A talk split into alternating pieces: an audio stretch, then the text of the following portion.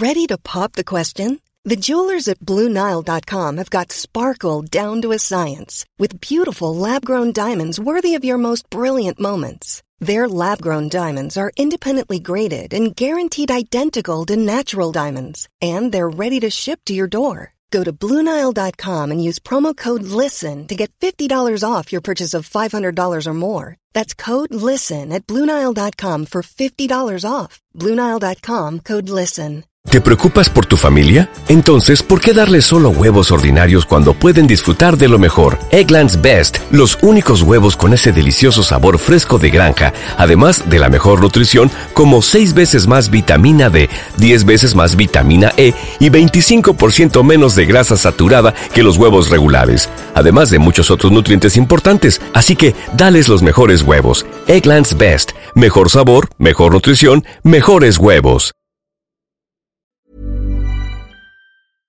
Hola y bienvenidos a Tiny Vampires, un podcast sobre enfermedades, ciencia e insectos chupasangre.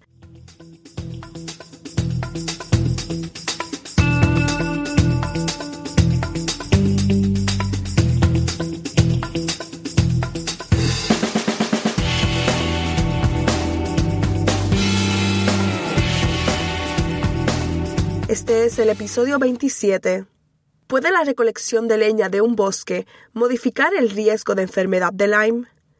Soy Raquel Montañez González, su presentadora. Este tema fue sugerido por Ben Snow de Biosphere Solutions. Él quiere saber si está aumentando o disminuyendo su probabilidad de contraer la enfermedad de Lyme cuando recolecta troncos caídos del bosque. Por supuesto, ir al bosque aumenta el riesgo de contraer Lyme, pero supongamos que llevas repelente de insectos y te pones tus pantalones dentro de los calcetines para evitar las garrapatas. Es solo el acto de eliminar los troncos caídos del ecosistema, algo que cambiará la probabilidad de una garrapata a que pueda aportar la bacteria Borrelia burgdorferi, que es la causante de la enfermedad de Lyme. Parece una pregunta extraña, pero exploremos la ecología y el ciclo de vida de la enfermedad de Lyme. Las garrapatas de venado que transmiten Lyme nacen en verano y son muy pequeñas. Quiero decir muy, muy pequeñas. Estas larvas tienen aproximadamente la mitad del tamaño de una semilla de amapola y solo tienen tres pares de patas. Durante esta etapa de su vida se alimentan principalmente de la sangre de ratones y aves. No están activas en el invierno. Luego, en la primavera mudan a ser ninfas, que es cuando obtienen su cuarto par de patas. No son exigentes con su fuente de alimento.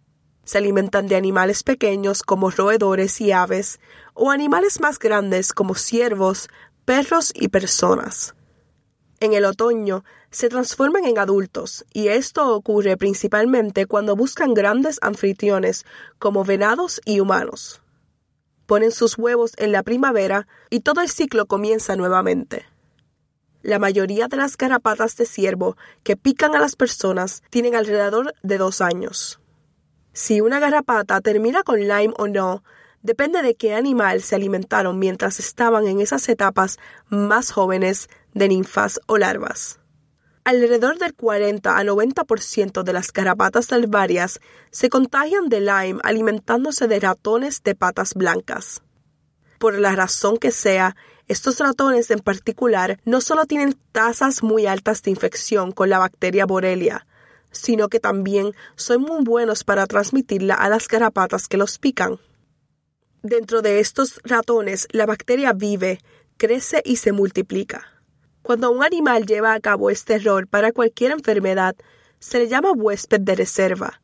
Por ejemplo, los huéspedes de reserva para la rabia son los mapaches, los zorrillos o los zorros.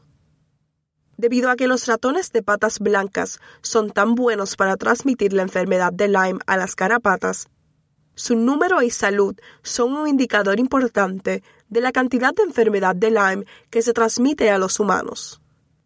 De hecho, estos ratones son tan importantes para la transmisión de Lyme que existe una propuesta para modificarlos genéticamente para que sean inmunes a las bacterias de Borrelia.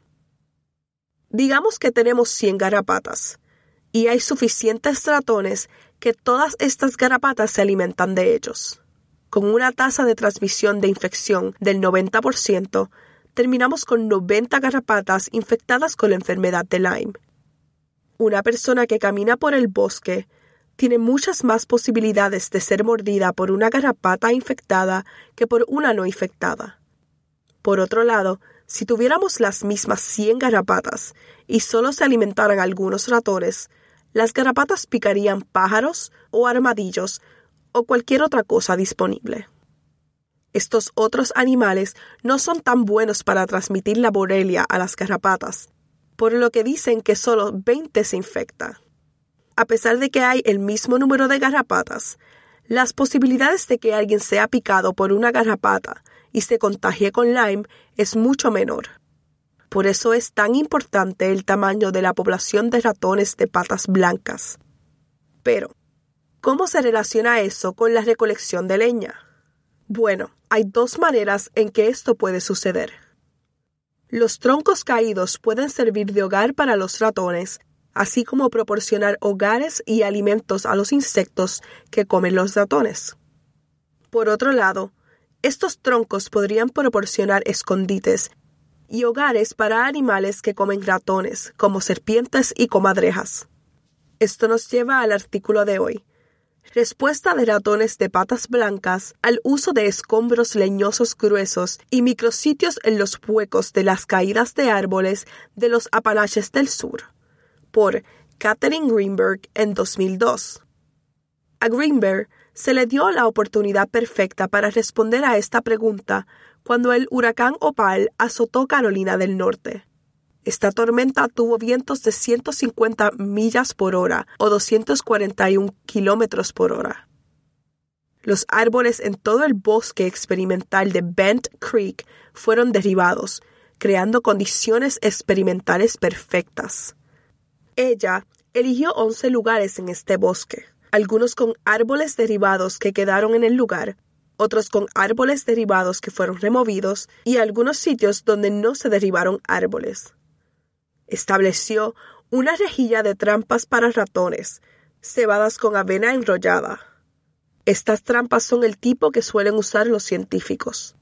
Son cajas largas de metal con un gatillo en el suelo. Cuando el ratón entra para obtener la comida, la caja se cierra, dejando al ratón dentro y sin daños. Cada mañana, cuando se recolectaron las trampas, se identificaron los roedores en el interior, se determinó su sexo, se midieron y pesaron. Se examinó a las hembras para ver si estaban embarazadas también.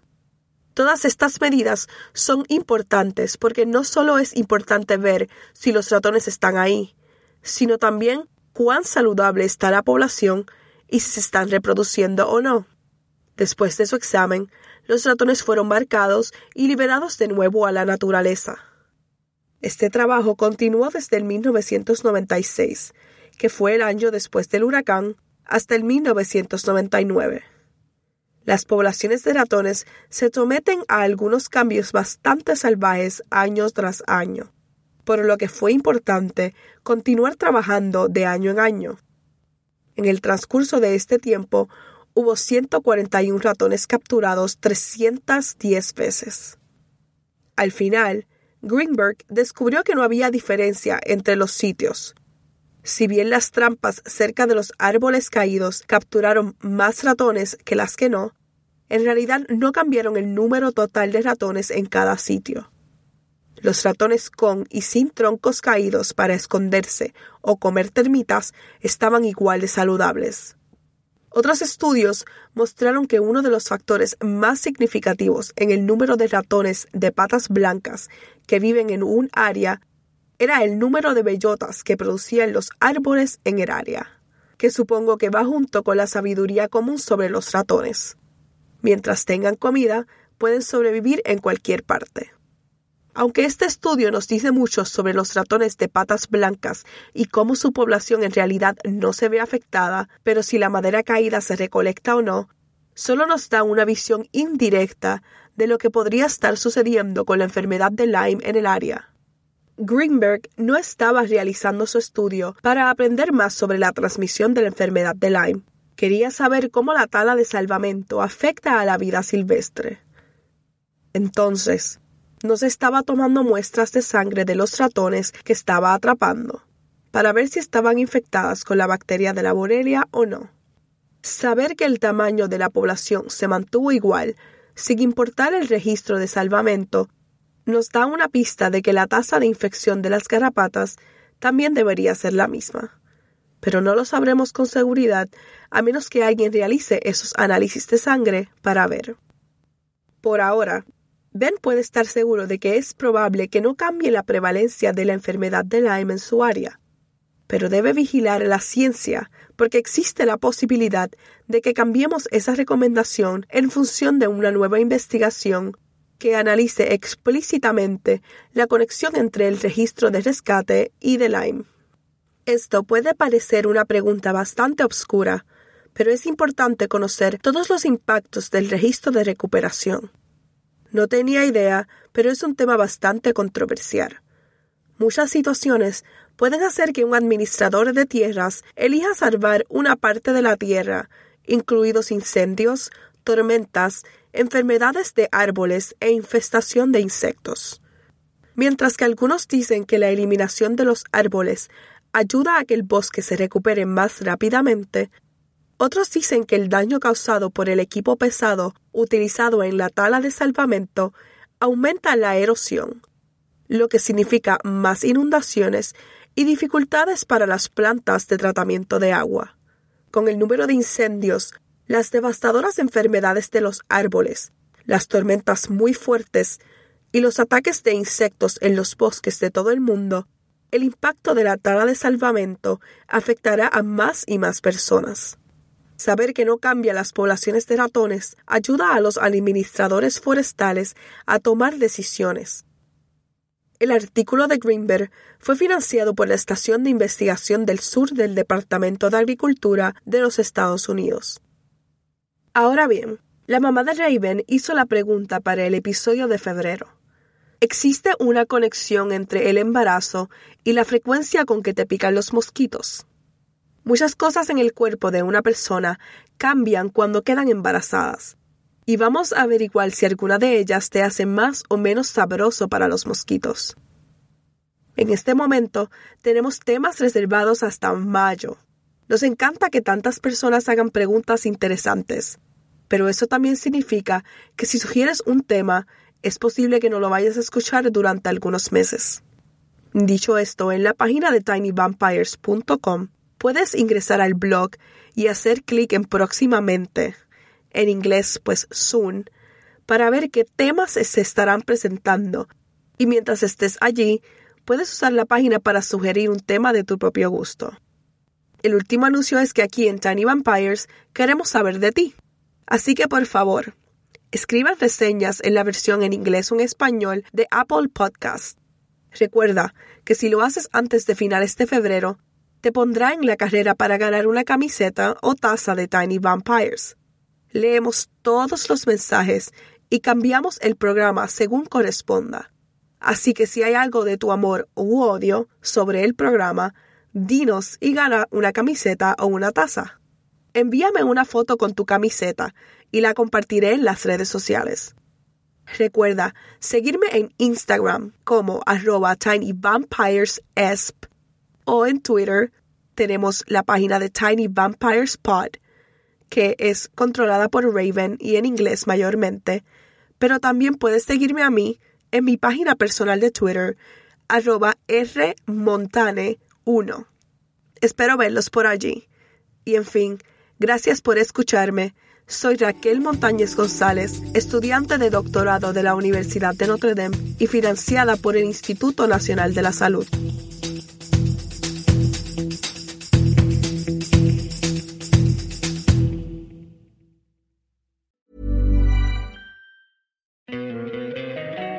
Encantaría tener 100 dólares extra en tu bolsillo? Haz que un experto bilingüe de TurboTax declare tus impuestos para el 31 de marzo y obtén 100 dólares de vuelta al instante. Porque no importa cuáles hayan sido tus logros del año pasado, TurboTax hace que cuenten.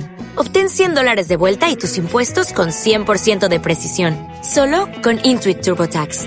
Debes declarar para el 31 de marzo. Crédito solo aplicable al costo de la presentación federal con TurboTax Full Service. Oferta sujeta a cambios o cancelación en cualquier momento.